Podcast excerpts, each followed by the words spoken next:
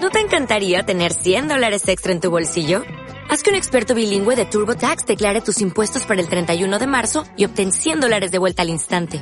Porque no importa cuáles hayan sido tus logros del año pasado, TurboTax hace que cuenten. Obtén 100 dólares de vuelta y tus impuestos con 100% de precisión. Solo con Intuit TurboTax. Debes declarar para el 31 de marzo. Crédito solo aplicable al costo de la presentación federal con TurboTax Full Service. Oferta sujeta a cambios o cancelación en cualquier momento.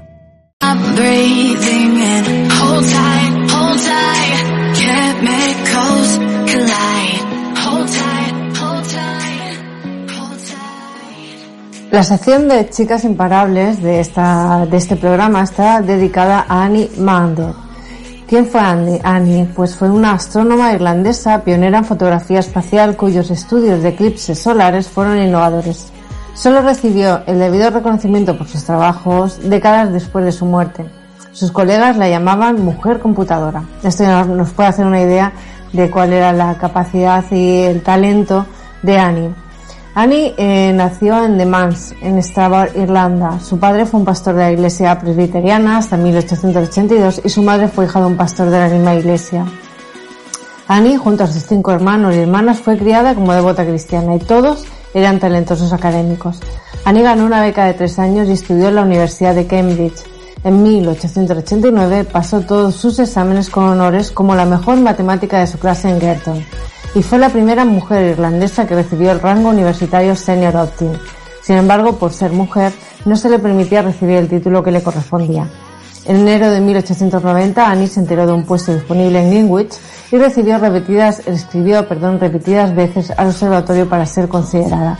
Asimismo, su padre también presentó una petición y un amigo de la familia escribió una carta de recomendación.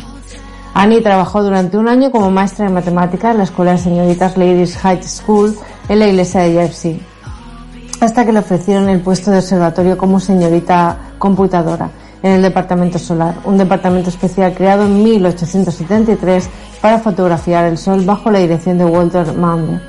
Durante su primer año, el número de observaciones solares en el departamento excedieron siete veces el promedio de los registros en los últimos 35 años, aunque ella no recibió ningún reconocimiento por ello, Walter la indicó para recibir el Fellowship de la Royal Astronomical Society en 1892. En noviembre de, 1894 fue nombrada editora de la British Astronomical Association por Walter, que era presidente en esa época, y mantuvo su puesto durante 35 años. A los 27 años, Annie se casó con Walter y tuvo que renunciar a su trabajo debido a las reglas que le prohibían continuar como mujer casada. Pasaron otros 40 años antes de que otra mujer astrónoma fuera contratada para trabajar en el observatorio. Igualmente ella siguió colaborando con Walter y lo acompañó a varias expediciones para estudiar eclipses solares. En 1898, durante una expedición en India, Annie captó el rayo más largo nunca visto, utilizando su propio equipo que operaba y había diseñado. Sus fotografías registraron un rayo que se extendía por más de 10 millones de kilómetros, por lo que se dijo, la señora Maunder y su pequeña lente ha superado a todos los grandes instrumentos. Su descripción de la dirección y el movimiento de las partículas en la corona que logró observar muestra lo que hoy es aceptado como la estructura Parker Spiral del viento solar. El término rayos en forma de penacho, usado por ella por primera vez, aún se usa en la actualidad. Annie solía pagarse sus propias expediciones ya que el observatorio ya no la incluía en su presupuesto. Sin embargo, en varias ocasiones sus descubrimientos y fotografías fueron escogidos para su publicación oficial.